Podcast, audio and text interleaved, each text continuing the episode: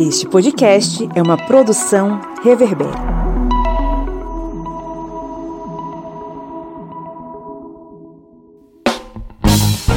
Olá,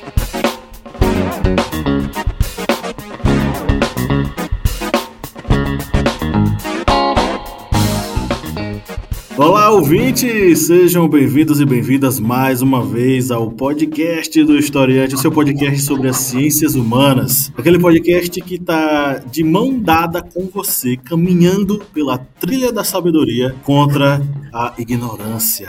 Eu sou o Pablo Magalhães, você já me conhece, e você também conhece os meus amigos de bancada que me acompanham hoje aqui. Eu estou aqui com o seu Kleber Roberto. E aí, pessoal, beleza? Enchendo muito aqui o bucho de farofa sem deixar cair no chão. E a pessoa tem que ser educada. Como é que é o nome do cara que come farofa e derrama ela em tudo quanto é canto? Porconaro. Ele mesmo acertou, miserável. E lá de longe, de longe pra gente, né? De perto para outras pessoas. O senhor Felipe Monsanto? Fala galera, bom dia, boa tarde, boa noite. Que bom falar ao ouvidinho de vocês mais uma vez. O homem que trafega entre Cazuza e. Como é que é o nome do vocalista do Los Hermanos? Marcelo Camelo. Marcelo Camelo. Felipe Monsanto, Cazuza ou Marcelo Camelo? Bate pronto. Rapaz, os dois não pode não? Fazer um trisal? Escolhe um! Ah, vamos lá. Marcelo Camelo, ah. Marcelo Zuza. Eu já sei que você tem preferência pelo Marcelo Camelo. Todo mundo sabe aqui no Historiante. Rapaz, mas... ele tá no coração, né? ah, eu sei. pois é, pois é. Estamos reunidos aqui novamente com essa alegria maravilhosa, com um, um, sorriso nos olhos e na voz, como você pode nos ouvir, para falar sobre mais um tema que é fundamental e fulcral para a gente compreender o mundo em que nós estamos vivendo e principalmente o Brasil na era pós-Bolsonaro, mas eu também poderia dizer o Brasil no mundo contemporâneo, porque o que a gente vai analisar hoje foge um pouquinho do nosso presidente, mas tem nele um player muito fundamental para o seu crescimento. A gente vai falar sobre os grupos neonazistas no Brasil e o seu aumento é, acachapante nos últimos três anos. Né? Quem acompanha a gente nas mídias sociais já viu que a gente fez uma chamada lá falando um pouquinho sobre esses dados. Aqui nesse podcast a gente vai debater esse assunto a gente vai se aprofundar sobre esse assunto e, claro, né, com uma série de referências. Então, sem mais delongas, vamos para o nosso editorial.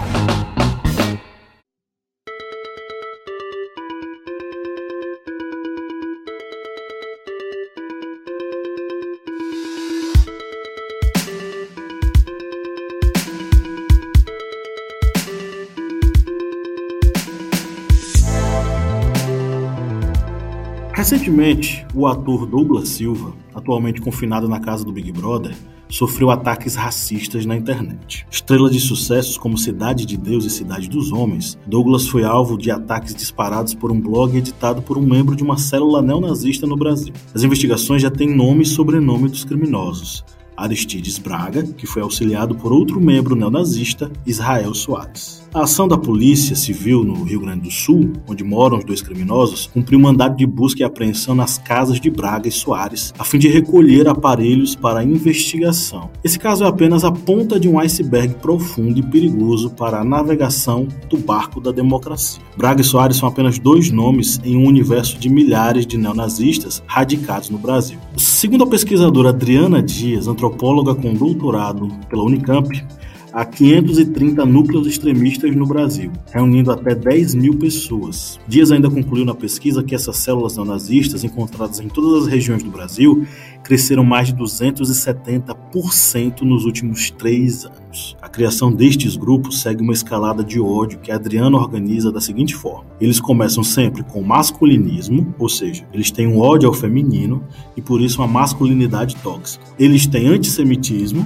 eles têm ódio a negro, eles têm ódio a LGBTQIAP+, ódio a nordestinos, ódio a imigrantes, culminando aí com a negação do Holocausto. A atuação dessas células não se limita ao meio digital tal como ocorreu com o ator Douglas Silva. No ano passado, em São Paulo, um grupo de 10 homens encapuzados e utilizando socos ingleses invadiu um bar, o Bomber Pub, e espancou o músico punk Dennis Sined e mais dois clientes do estabelecimento. Uma suástica foi pichada no bar, que reúne frequentadores declaradamente antifascistas. Foram cinco minutos de espancamento. Seis foram os pontos que Dennis levou na cabeça explica um crescimento tão forte do neofascismo e desses ataques descaradamente realizados ao ar livre. É chato, mas precisamos falar de Bolsonaro. A pesquisa de Adriana Dias evidenciou uma forte relação entre o atual presidente do Brasil e a mobilização destas células fascistas. Em um dos vastos materiais coletados de fóruns neonazistas, ela encontrou em três sites diferentes de neonazistas banners com a foto de Bolsonaro, com links que levam diretamente ao site que o político tinha na época, e uma carta em que o então deputado afirmava, entre aspas, ao término de mais um ano de trabalho, dirijo-me aos prezados internautas com o propósito de desejar-lhes felicidades por ocasião das datas festivas que se aproximam. Votos ostensivos aos familiares. E a carta continua com um gesto de carinho aos fascistoides. Abre aspas. Todo retorno que tenho dos comunicados se transforma em estímulo ao meu trabalho. Vocês são a razão da existência do meu mandato, fecha aspas. Essa mensagem não foi publicada em qualquer outro canto apenas nestes sites neonazistas, o que reforça o exclusivismo da mensagem. Bolsonaro já elogiou a qualidade de Hitler se reuniu com Beatrix von Storch, política alemã de extrema-direita e neta do ministro das Finanças do Führer alemão. Teve um assessor especial fazendo gesto de supremacista branco e um ex-ministro da cultura que estimulou um discurso de Goebbels, um dos maiores nomes do nazismo. Com todas essas referências, dá para identificar o bolsonarismo como um agente promotor destes grupos neonazistas no Brasil?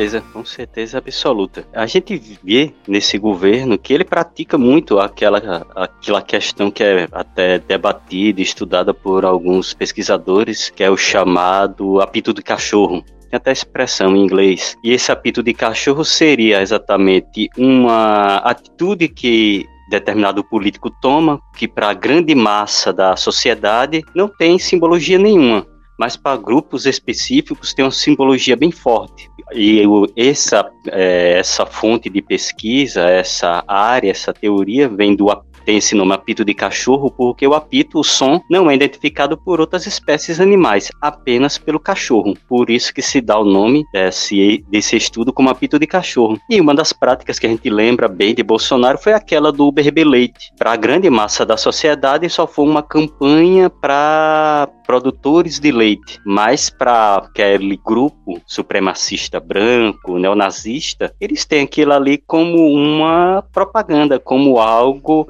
que diz que dá ligação com eles, porque uma das ideias dessa supremacia racial entre aspas, é de que a raça branca pura, eles não tinham problema de intolerância com lactose. Era por ser uma raça pura, biologicamente eles não teriam esse problema, então eles poderiam consumir leite. Por isso que era um símbolo para eles, para quem defende essa teoria de uma raça superior, novamente aí entre aspas, de que eles podem beber leite e as outras raças não, vão encontrar pessoas que têm problemas com a lactose, tem intolerância, tem algum problema ao ingerir leite. E quando Bolsonaro fez isso, fez exatamente essa prática do apito de cachorro. Ele chamou a atenção desses grupos intolerantes. Mas Bolsonaro, quando ele faz isso, quando ele tem essas práticas, como ele tem essas atitudes, atitudes, ele está fazendo com que grupos radicais acabem se aliando a ele, se aproximando dele.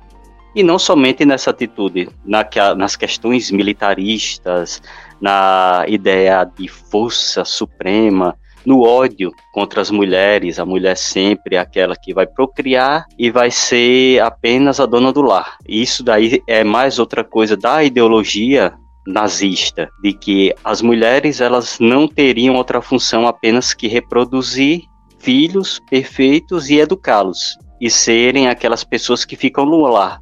Todas as outras funções devem ser ocupadas por homens. Ou seja, tudo isso aí nós vemos exatamente essa ideia que para maioria da sociedade vai pensar, não, é só o jeitão dele, é o jeitão, é o jeito dele, é assim mesmo, de homem. Mas, se for pesquisar intrinsecamente aquela ideia, vai ter sempre essas ramificações com esses grupos de idiotas. Eu acho que o bolsonarismo ele dá voz a muita coisa podre que já que estava calada há muito tempo e a partir ali da, das manifestações de 2013 para cá, a gente vê isso aumentar, vê isso ganhar corpo, não só no Brasil, com, com a insatisfação que tinha, com o golpe, com tudo que aconteceu, mas também com o movimento da, da extrema-direita no mundo inteiro que trouxe isso, né? É bem, bem lembrado essa questão do, do, que o Kleber falou, a questão do discurso dele. Muita gente fala que o Bolsonaro, ele, ah, ele fala desse jeito, é o jeitão dele, alguma coisa, mas não é, é maquetado. Ele sabe o que ele fala, ele sabe aonde ele fala, ele sabe quando ele fala, para quem ele fala e como ele fala. A gente está vivendo uma semana onde ele está fechando um, uma viagem para a Rússia. Ele vai se encontrar com o Putin no meio de, de, uma, de, uma, de um conflito que está acontecendo. Isso é sinal. Isso é sinal de alguma coisa.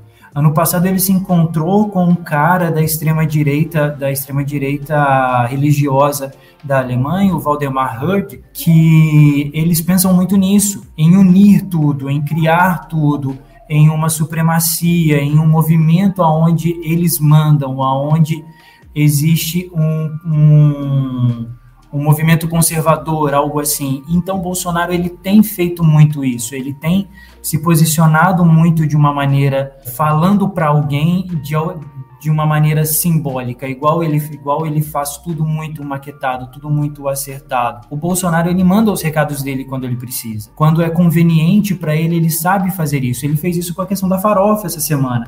O homem do povo, o homem simples. E ele vem crescendo isso, ele vem crescendo isso a cada, a cada dia mais, desde a campanha de 2018. É o homem do povo, é o homem da galera.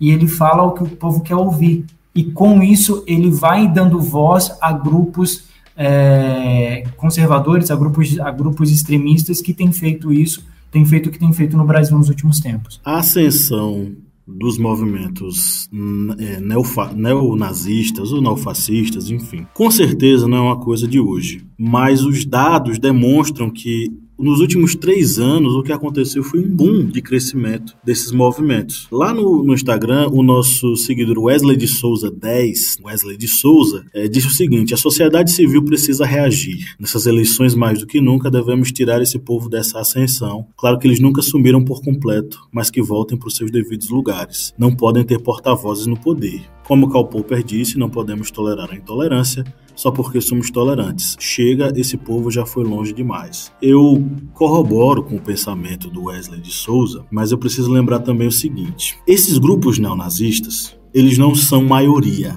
Eles são núcleos esparsos, né? são núcleos em todas as regiões do país, mas que possuem uma articulação muito grande através da internet, através de fóruns, é, principalmente fóruns, né, é, em sites que não podem ser assim tão facilmente encontrados. Quando a Adriana Dias trouxe à luz o seu, a sua pesquisa, ela já vinha desde 2012 pesquisando esses grupos. E ela identificou o seguinte: existem hoje pelo menos 530 núcleos extremistas na ativa. Quantas pessoas estão dentro desses núcleos? Um milhão, dois milhões? Não. São 10 mil pessoas, mais ou menos. Isso representa, contudo, um crescimento de 270,6% entre 2019 e 2021. É, duas coisas para levantar aqui. Como vocês podem ver, eles não são maioria, eles são um grupo pequeno, porém, um grupo muito articulado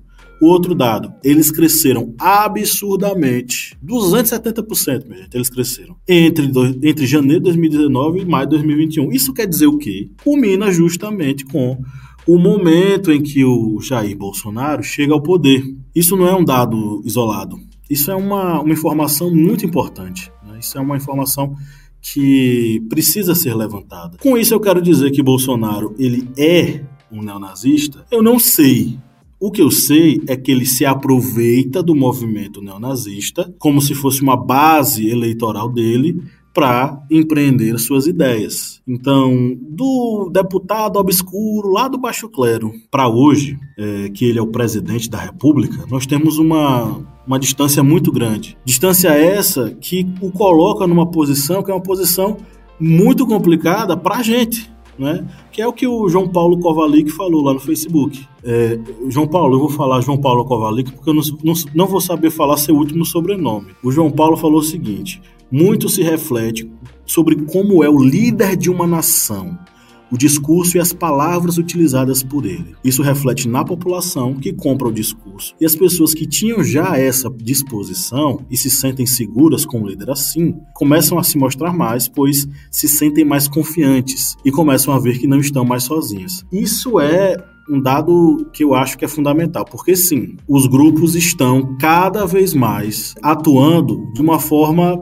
sabe assim, foda-se, vou fazer isso e acabou. Não me importa se a polícia vai vir aqui, não me importa, porque eles estão declarando o seu neonazismo aos quatro cantos.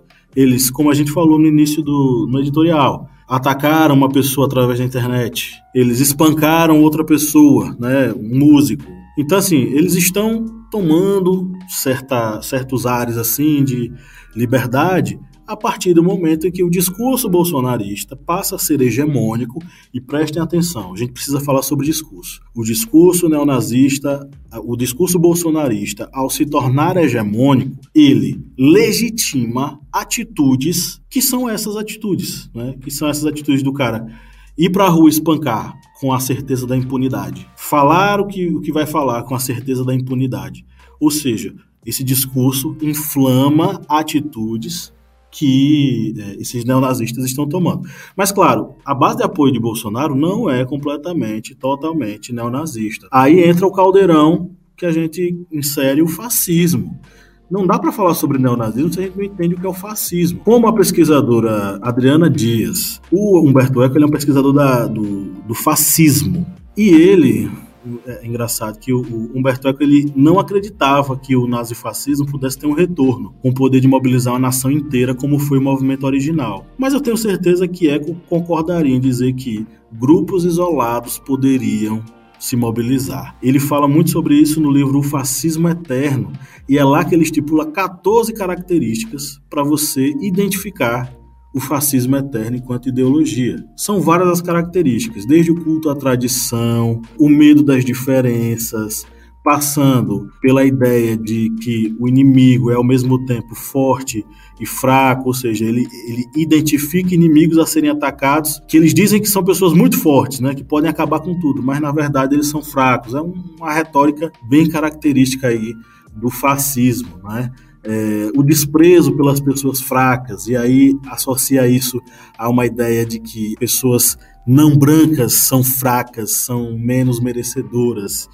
Enfim, a gente vai ter a questão do machismo e da utilização da, das armas, como principalmente ali a, o foco, né? o machismo muito forte, o armamentismo também muito forte, e total intolerância a hábitos sexuais vistos por eles como for, fora do padrão de normalidade, né? E principalmente o desprezo das mulheres. Mas eu acho que a característica principal que a gente poderia debater aqui é a questão do populismo seletivo, ou seja, esse populismo que se traveste de povão, mas que na verdade serve apenas a algumas pessoas. E aí entra nessa questão que a gente estava debatendo, né, gente? O Bolsonaro é esse populista seletivo, correto? Exato. É, acaba esbarrando exatamente nesse populismo da pessoa que, volta e outra, é preconceituoso com o Nordeste. Um dia, Antes dessa gravação, nós estamos gravando no dia 4 de fevereiro. No dia 3 de fevereiro de 2022, o presidente fez aquelas lives dele, né? Aquela tradicional live de quinta, onde ele sai esbanjando todo o seu preconceito e suas fake news. E o preconceito da vez foi que, ao se referir a Padre Cícero, ele errou, errou o Estado. E depois ele reclamou dos assessores, falando que os assessores eram tudo um tinham, vindo, tinham ido tudo de pau de arara para lá. Ou seja, uma expressão preconceituosa de que aqui não tem transporte, aqui não existe avião, não existe ônibus, só existe ainda pau de arara. Ou seja, aquela visão bem preconceituosa. Ou seja, pega exatamente esse ponto aí da visão de que ele é uma pessoa que tem esse ódio bem seletivo com determinados grupos e na hora de apoiar um grupo também ele é bem restrito. Ele vai apoiar somente aquele grupo ali das pessoas que o rodeiam e que não vão fazer nenhum contraponto contra o que ele pensa. A gente já viu várias vezes pessoas do próprio governo, do governo, entre aspas, técnico e de especialistas de Bolsonaro, de fazer qualquer coisa que contra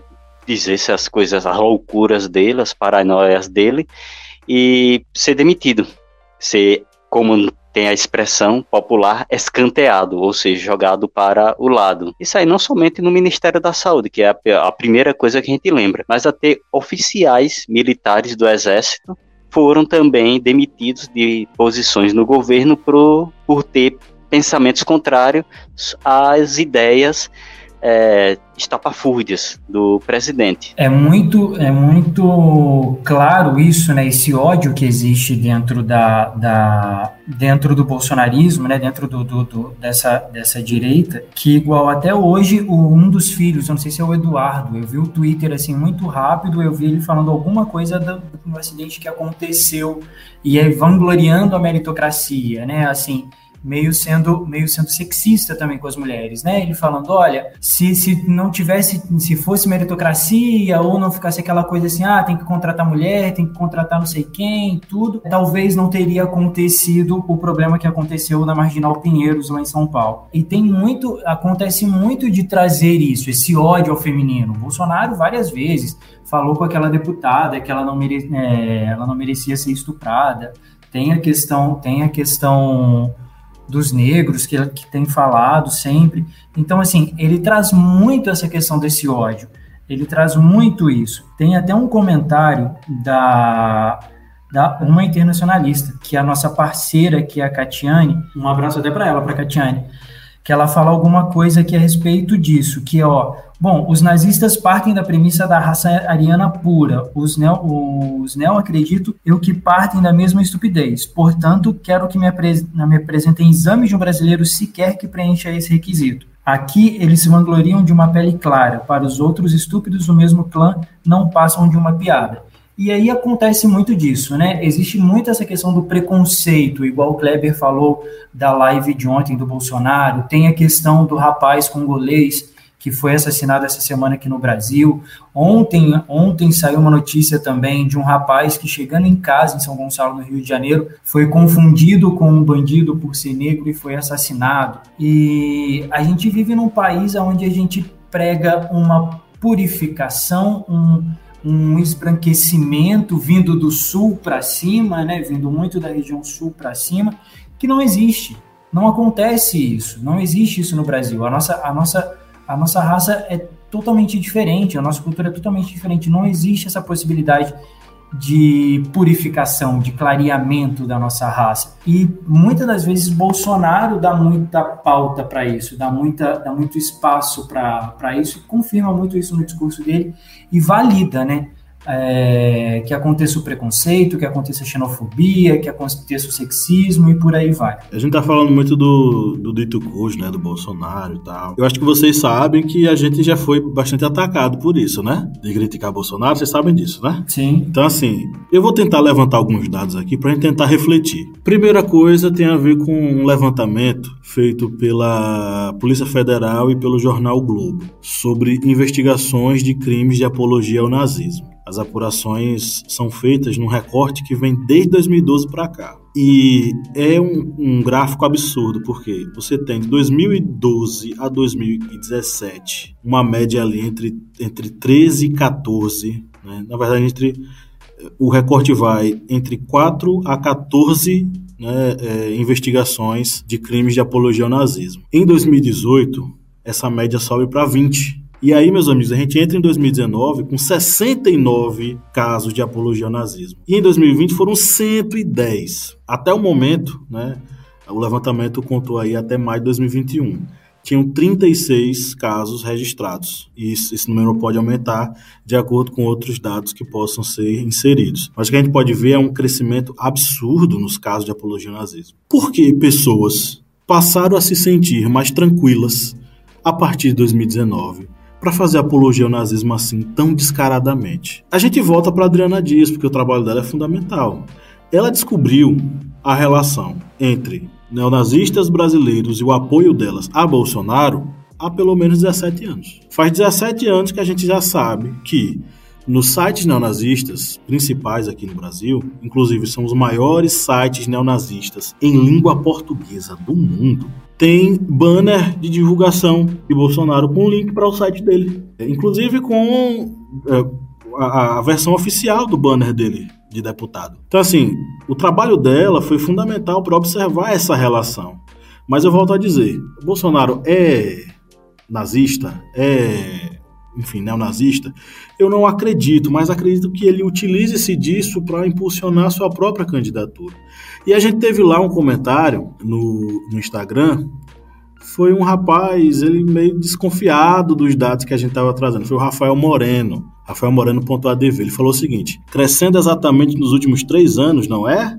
Tá certo com esse. Tá certo esse bilhete. Jovem, todos os indícios apontam para esse crescimento de acordo com a ascensão do bolsonarismo e da extrema direita ao poder. A questão é agora como nós podemos explicar isso para os nossos ouvintes que são bolsonaristas.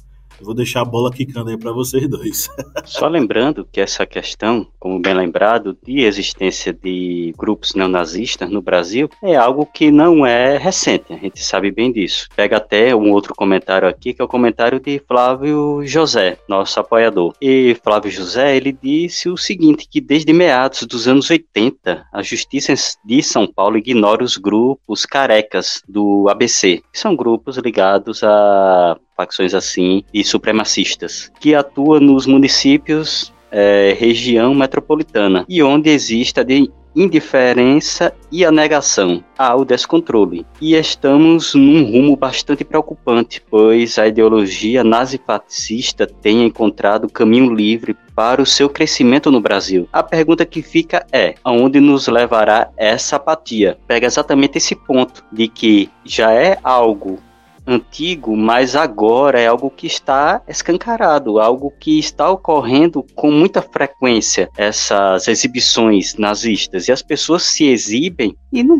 não ligam mais para processos, para repressão, muito porque eles acham uma liberdade nas próprias redes sociais. Isso aí lembra até uma entrevista que eu peguei de João Gordo, João Goto, vocalista do Ratos de Porão, que é antifascista, e ele fala também algo mais ou menos nesse ponto, que ele vai falando em uma entrevista que ele fez para o UOL, que ele comenta que de repente começaram a ver que tinha um monte de gente que pensava igual. Isso falando exatamente das pessoas que têm ligação assim com grupos neonazistas, que ele fala exatamente que há uma facilidade, uma facilidade com é, tanto a internet, mas que eles viram que há muita gente que pensa igual a ele, essas pessoas assim. E ele fala que essas pessoas começam a se juntar nesse movimento fascistão. Você vê o monte de babaca que tem por aí, e realmente são babacas, você vê um monte de babaca que tem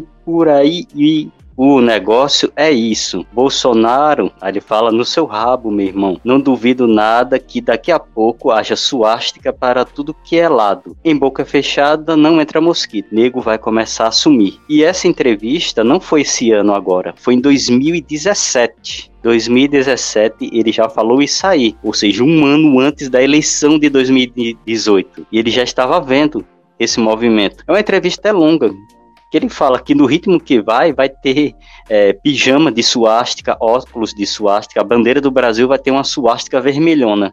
E no ritmo que vai, a gente vê esses grupos crescendo e não vê. Vê uma, uma apatia, como disse Flávio, das autoridades. Porque há, entre aspas, aquela ideia de é, liberdade de expressão. Mas a liberdade de expressão não é liberdade de atacar, de agredir, de ser preconceituoso, de desejar a morte de algum grupo étnico. Isso daí já não é liberdade de expressão, isso aí já é um crime previsto no nas nossas leis. Mas, infelizmente, aí essas pessoas estão encontrando, principalmente nas redes sociais. Eu posso falar isso porque teve uma pessoa que eu vi que estava fazendo publicidades com placa, a placa mesmo que tinha em Auschwitz, aquela placa, é Trabalho traz liberdade, ele exibindo aquela placa, aí botava trechos do filme é, A Lista de Schindler com a execução de judeus e botava nos, nas hashtags tiro esportivo, tiro de esporte, ou seja, insinuando que os alemães praticavam tiro esportivo nos judeus. Eu peguei e denunciei essa página no Instagram. E essa página até hoje continua ativa. Ou seja, as próprias redes sociais são um meio fácil de divulgação dos, dos ideais é, nazifascistas. Mas eu não estou acusando ninguém. Pode ser um erro do algoritmo, mas as páginas estão aí para provar isso.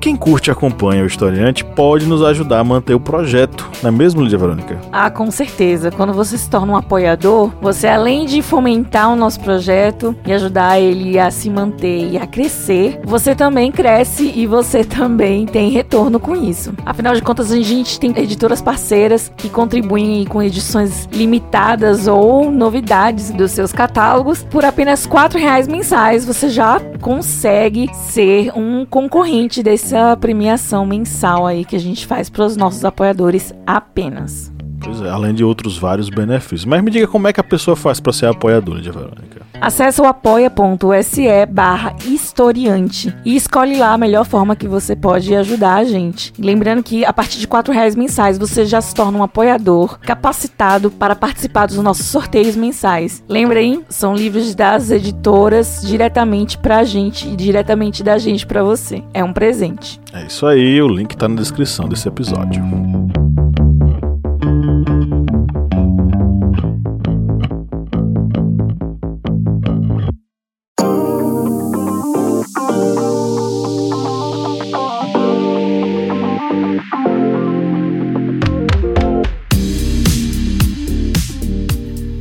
Respeito de, dessas páginas, existe um levantamento, se não me falha, se não me falha a memória, é do dia, do jornal O Dia, é, que eu vi há pouco tempo, que existe um número muito maior de páginas de extrema direita no Brasil do que é, em outro lugar do mundo.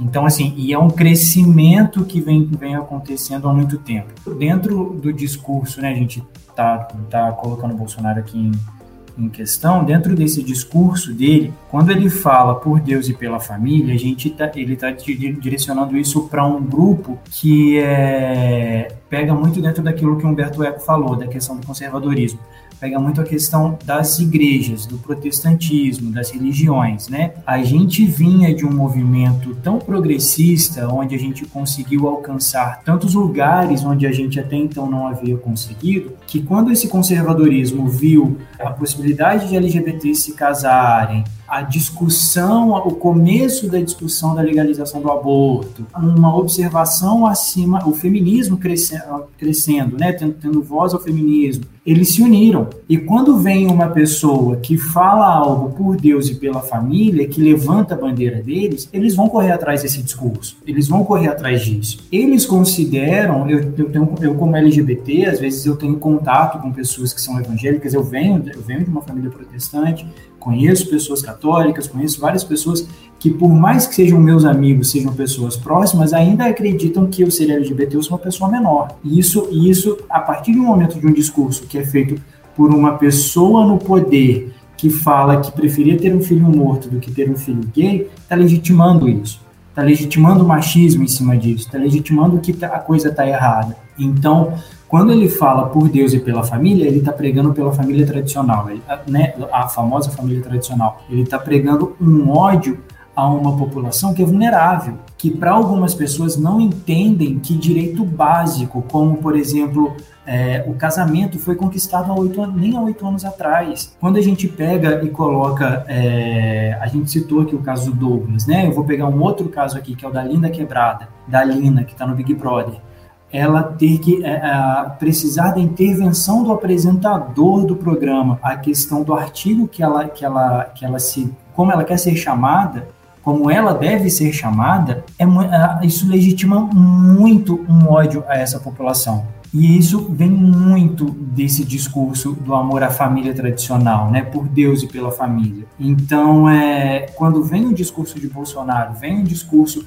de uma religião onde limita muito o conhecimento, limita muito a possibilidade de discurso, fala que, a, que a, a, aquela população ou aquele grupo é errado, isso só aumenta o ódio e isso só aumenta a perseguição a esse público. Ô Kleber, explica como se eu tivesse, como se o nosso ouvinte tivesse oito anos de idade. O que é o nazismo? Porque assim, por que eu tô falando isso? Né? Eu não estou subestimando a inteligência dos nossos ouvintes, que são todos inteligentíssimos. Mas serve para, nesse momento, esse nosso ouvinte pensar, ó, esse trecho eu vou passar para aquele meu colega que não entende. Eu já expliquei 300 milhões de vezes, mas ele não entende. Por que, que o fascismo é algo tão danoso e tão complicado. Eu tô falando isso porque nós tivemos um comentário aqui. Foi um jovem rapaz que mandou uma mensagem pra gente perguntando o seguinte: quem define o que é nazista e qual a abordagem ou característica que esses grupos têm para serem enquadrados de tal forma? Cléber Roberto, professor de história, como se a pessoa tivesse oito anos, o que é o nazismo? Uma explicação bem pedagógica mesmo, o nazismo vai ser um grupo com ligações políticas e esse grupo ele vai pregar uma ideia, um pensamento de que apenas aquele grupo ao qual eles estão fazendo parte, no caso os nazistas, é que são o grupo que deve dominar todos os outros, todos os povos, todas as outras pessoas à sua volta. E esse grupo, ele tem uma diferença de que ele prega que eles são perfeitos por serem de uma raça que seria superior Ó, tudo isso aí, digamos, entre aspas, são superior a todas as outras. E isso dá o direito deles serem os conquistadores, de terem direito de terem o espaço na política, o espaço na economia e os outros não, devem ser isolados. Isso daí já começa a dar uma diferenciação, porque muita gente também acaba é, criando é, aquela ideia: ah, nazismo e comunismo são as mesmas coisas, né? Não, tudo totalmente diferente. Só a única coisa que é igual é que termina com ismo. Pronto. É igual capitalismo, liberalismo. Mas vai devagar, senão a gente vai dar um nó aqui agora nessa explicação, cara. E esse nazismo, eles pregam, tem várias ideias deles, eles pregam é, uma superioridade militar, uma ligação direta a um nacionalismo extremo. Não é patriotismo, é nacionalismo. É algo que é bem praticado aqui no Brasil, nacionalismo. Aqui no Brasil não tem patriota, só tem nacionalista. Vamos deixar bem claro isso. Depois a gente pode explicar isso. Eles pregam nacionalismo extremo, esses ideais às armas, essa superioridade racial contra todos os outros povos. E tudo isso centrado em um líder, um líder supremo, alguém que vá ser o mito, aquela pessoa que vai liderar aquele povo para qualquer missão, para qualquer é, campanha, para qualquer fato. Aquela pessoa, o grande líder, o Führer, como ocorreu na Alemanha. O nome Führer é exatamente esse, o líder. E essa pessoa vai ser o chefe, a pessoa que vai comandar essa nação sobre todos os outros povos. Isso aí é uma explicação bem básica sobre o nazismo. Se a gente for entrar em outras coisas, já vai se tornar algo mais complexo. Isso aí diferencia tudo com relação ao comunismo, porque o comunismo ele prega unidade de todos os povos, independente de ser branco, preto, amarelo, desde que seja da classe trabalhadora. Os trabalhadores é que devem se unir para tomar o destino de seu próprio da sua própria história, independente de onde seja, da África, da Ásia, da América, diferente do nazismo, que é apenas o povo ariano, o povo branco. Viu você neonazista, brasileiro, latino, você Se for para a Alemanha, para um grupo neonazista na Alemanha, você vai levar um cacete, viu? Você vai apanhar até é, atravessar o Atlântico nadando. Porque para os, os neonazistas da Alemanha, você é um mexica, você é um nada, você é um lixo. Quando aquele pessoal da Alemanha veio aqui, da Alemanha não, desculpe, aquele pessoal ligado a grupos de extrema, supremacistas, que vem tirar foto com políticos aqui no Brasil, eles devem ficar pensando, tá vontade de botar no paredão aqui esse, esses políticos aqui, fuzilar tudinho aqui, ó. Ah, esse, essa subraça aqui, essa raça infeliz. Eles pensam isso. Ô, Kleber, a explicação não... era para uma pessoa de 8 anos, cara. Aí você já entrou na tese, doutorado. Eu não quero saber de tese, eu só estou explicando para algum, se algum neonazista ouvir isso aqui, você é, você é lixo para eles lá, viu? Para os neonazistas na Alemanha, você é lixo, você é nada. Bacurau tá aí para isso, né? Bacurau tá aí para isso. É isso tudo que Kleber falou e mais um pouco, né? Porque é esse tipo de pensamento que algumas pessoas estão, de certo modo, resgatando agora como se fosse uma ideia de libertação, uma coisa nova. E aí a gente chega naquela questão, né? O conhecimento do passado acaba libertando a gente. Um dos maiores historiadores de todos os tempos, o pai da nova história, disse o seguinte: a incompreensão do presente nasce fatalmente da ignorância do passado. E é justamente isso, não sei se vocês concordam, que se encaixa como luva no retorno desses grupos neonazistas num momento como esse. E sendo inflamados por um presidente como este que nós temos. Mas infelizmente fomos nós que elegemos ele. E esse ano é um ano de eleições, enfim, bote a mão, você que está nos ouvindo, bote a sua mão na consciência e pense o que você quer para o futuro desse país. É, não sei se a gente tem ouvintes bolsonaristas, mas um beijo para você, ouvinte bolsonarista. Espero que você reflita bastante sobre a sua posição e seu dilema ético nesse momento tão fundamental para a nossa história.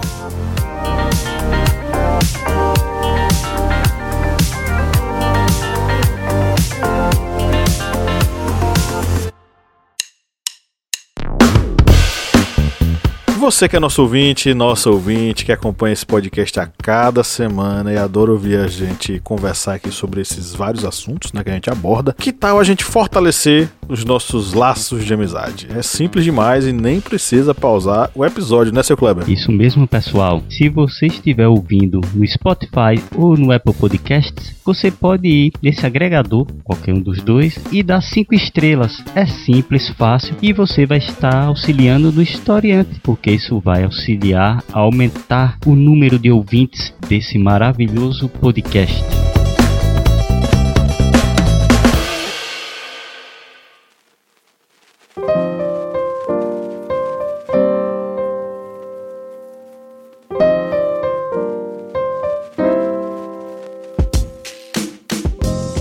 É, meus amigos, vamos para as indicações? O que, é que vocês acham? Bora. Felipe Monsanto, você que sempre está por último.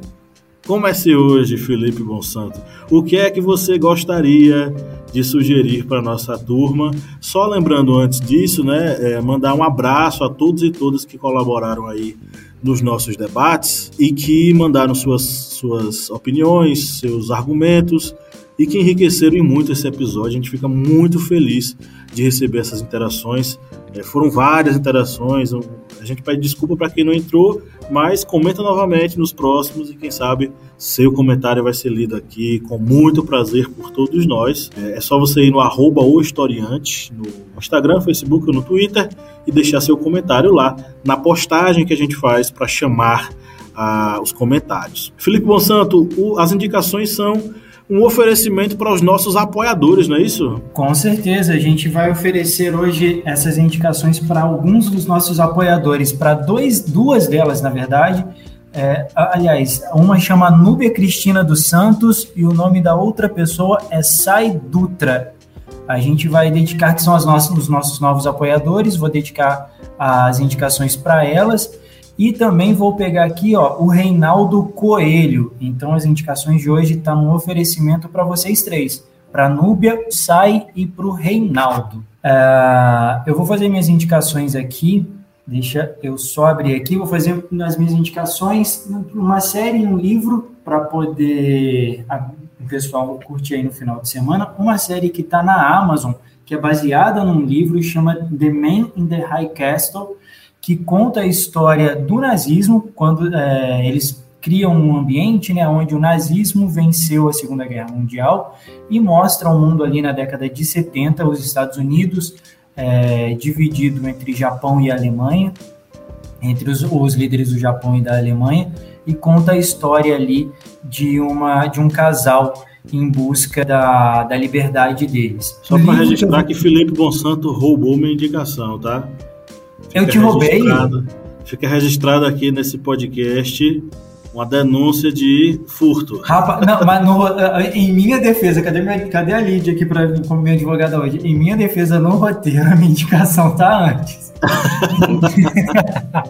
não, chamar o Juji. Chamar o Juji. Eu tava querendo sugerir, rapaz, e aí você foi lá e botou primeiro.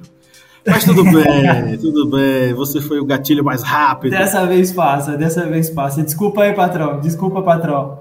A minha segunda indicação é um livro do professor e doutor Renan Quinalha, ele é professor de Direito na USP, chama Contra a Moral e os Bons Costumes, que relata é, o período da ditadura, o movimento LGBT dentro do período da ditadura, como ele se organizou, como ele viveu, conta um pouco do ódio ao feminino, ao feminino o ódio às travestis, às trans, nesse período da ditadura, e ele tem alguns registros ali bem interessantes é, a respeito desse período, que também mostra o início do movimento LGBT no Brasil e mostra o, o, a nossa posição hoje, né?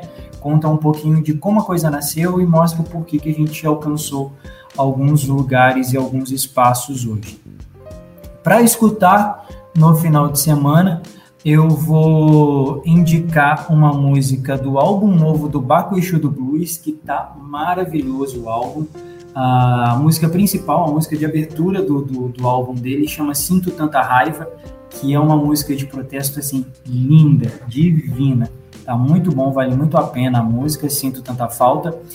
E também uma música para dar uma relaxada aí, do Pelu e do Pedro Altério, que chama Transbordar. É uma musiquinha assim bem gostosa, bem baladinha, para ouvir a meia luz ali com uma taça de vinho e curtir a noite.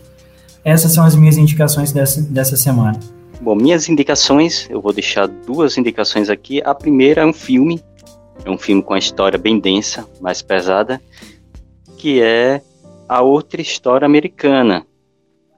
Que esse filme, ele fala de um neonazista, ele é chamado Derek, e ele comete vários crimes, vários crimes de ordem racial, e ele acaba sendo preso pelo assassinato de dois jovens negros. Esses jovens eles iam roubar o carro dele e ele pega, não só espanca os dois, como um deles ele mata de forma bem cruel no filme. E ele acaba sendo preso e condenado. E na prisão eles também sofrem, só que aí com os negros, com os negros na prisão, que vem, que ele é daqueles neonazistas típicos americanos, digamos, com suásticas, com várias lemas tatuados no corpo, lemas supremacistas. E os negros na prisão pegam ele e dão aqueles corretivos nele. E também até algumas coisas assim de, de violência que é bem pesado. Mas ao e ele começa a mudar sua mentalidade. E ao sair da prisão, ele vê que o irmão dele, que é uma pessoa que admira muito ele, está seguindo os passos deles para ser um neonazista e o líder de um grupo também de neonazistas, de supremacistas. E ele começa aquela luta para evitar que o irmão tenha o terrível destino que ele teve também, de ter crimes, de ser preso. É um filme muito bom e é algo que retrata bastante essa questão que é da, desses grupos neonazistas americanos e que infelizmente estão se perpetuando aqui no Brasil. A minha outra indicação já é uma leitura, que é uma HQ, uma HQ que foi até proibida em um colégio nos Estados Unidos, porque era dito que tinha uma linguagem muito, é, de, deu a entender na reportagem, uma linguagem vulgar para uma escola, que é a HQ Maus que ela retrata as condições de vida dos judeus durante o Holocausto. E ela utiliza é, uma detalhes assim de desenho já voltados a uma arte mais moderna, em que retrata, por exemplo, os nazistas como os gatos, judeus sendo ratos e poloneses como os porcos. Já dando aquela conotação, né, de gatos perseguindo ratos. E vai mostrando toda aquela tentativa de sobrevivência dos dois personagens, que seriam no caso pai e filho, no caso ratos, naquela condição de um campo de concentração.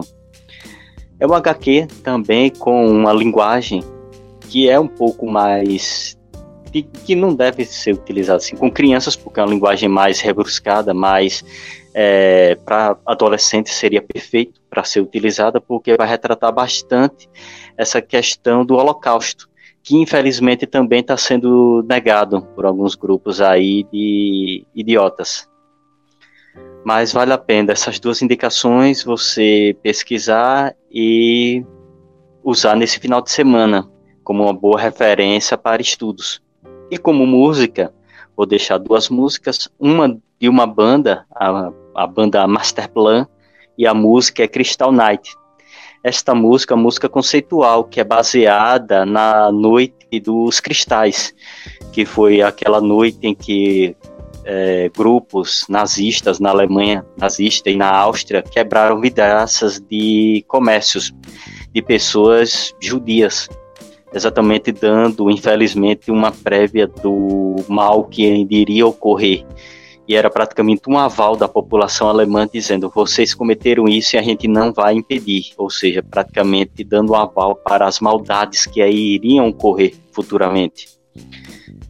E a outra música é uma música de uma banda punk é, que canta em espanhol, que é a banda Sin Dios.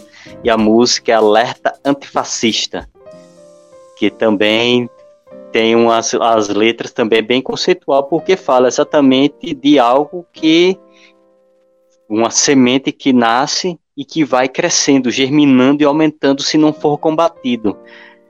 Um ponto como a cadela do fascismo, também que está sempre no cio e deve ser sempre combatida, porque ela vai acabar reproduzindo coisas terríveis. E no Brasil nós estamos tendo esse exemplo. Beleza. Bom, vou indicar o seguinte. O Felipe já pegou a minha indicação. Depois de um ser roubado por mim. Leiam o livro é, O Homem do Castelo Alto, tá? Eu tô lendo ele, inclusive, porque eu tô assistindo a série e aí me deu vontade de ler, e aí eu tô lendo e acompanhando a série ao mesmo tempo, com várias diferenças, mas é, eu tô me sentindo, inclusive, pleno, acompanhando plenamente a história. É, eu vou falar de uma que eu não botei no roteiro ainda, não tem nada a ver com o tema. É um podcast chamado Além do Meme, que é uma original Spotify que fala um pouco sobre é, memes que fizeram história, só que não especificamente do meme, mas a história das pessoas por trás dos memes. É, tem vários que é, estouraram na internet no, na década anterior. E o cara vai atrás de pessoas, dessas pessoas, né? Algumas ele consegue, outras não, mas sempre tentando humanizar o lado do meme que ninguém lembra, que é a pessoa que ficou famosa sem querer, né? Então é um podcast bem interessante, um original Spotify. É, Chico Felite é o nome do produtor, né? Ele também é membro do podcast é, Os Filhos da Grávida de Taubaté, que é outro podcast muito famoso, enfim. Então ouçam também, tá? Um podcast pequeno, é, sugerindo um podcast grande, né? É uma controvérsia, mas tudo bem. É, voltando para minha indicação, eu queria muito que vocês lessem o livro do Humberto Eco, O Fascismo Eterno, tá? Eu acho ele um livro muito interessante, ele é introdutório, pequenininho. É, ele foi uma conferência na Universidade de Colômbia que Humberto Eco deu em 95 sobre o sentido da história e a importância da memória. É, e foi publicado pela primeira vez em 97, mas continua atualíssimo, uma referência muito boa para a gente entender aí a o fascismo e suas características e também entender essa ascensão do nazifascismo tal qual conhecemos hoje, é, ressalvando que Humberto Eco não acredita que o movimento volte tal qual aconteceu lá nos anos 20, 30, 40. Ele acredita que pode até voltar, mas em focos bem pequenos. Eu, eu tendo a concordar com ele nesse aspecto.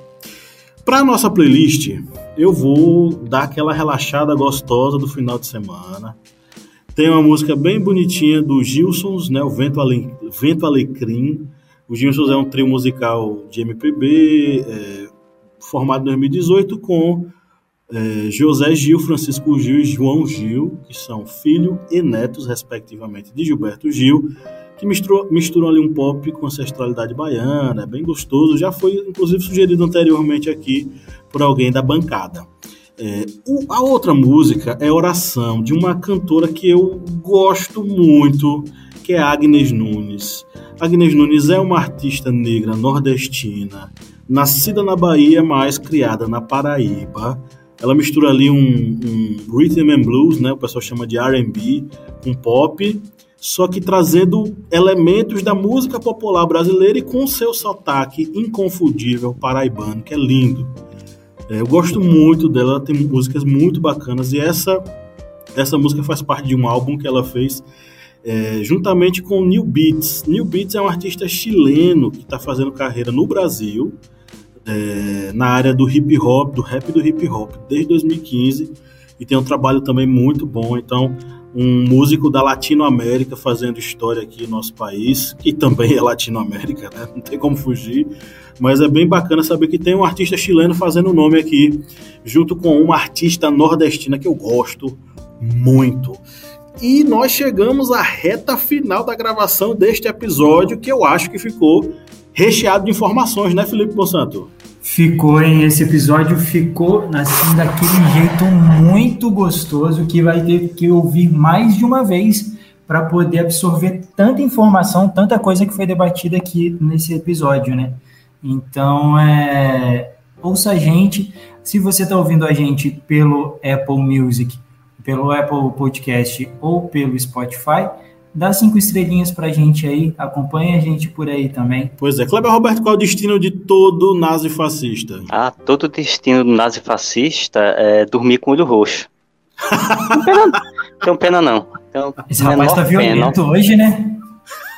Nazi, nazi, não tenho pena não, ó. Quando passa aqueles, aqueles reaction de aquele, aquela galera preta americana dando cacete na cara de nazi, oxe, aquilo ali é, chega o coração esquenta. É, e isso me fez lembrar uma coisa, antes que esse, esse episódio termine, Deus, Pátria e Família é o lema, é o lema da do integralismo, tá, gente? Ação integralista brasileira. O que foi a Ação Integralista Brasileira? Um movimento inspirado no fascismo e também inspirado no nazismo, que foi criado no Brasil pelo é, Plínio. Como é que é o nome dele? Plínio. Plínio Salgado. Não. Plínio Salgado. Plínio Salgado criou esse movimento juntamente com outros pensadores, entre aspas, é, e anos, décadas depois, está lá esse mesmo lema na campanha do Bolsonaro. Ouvinte, pense e reflita sobre isso. A gente fica por aqui. Um grande abraço muito carinhoso para você que nos ouviu até agora. Saiba que você tem o nosso coração, nós adoramos você.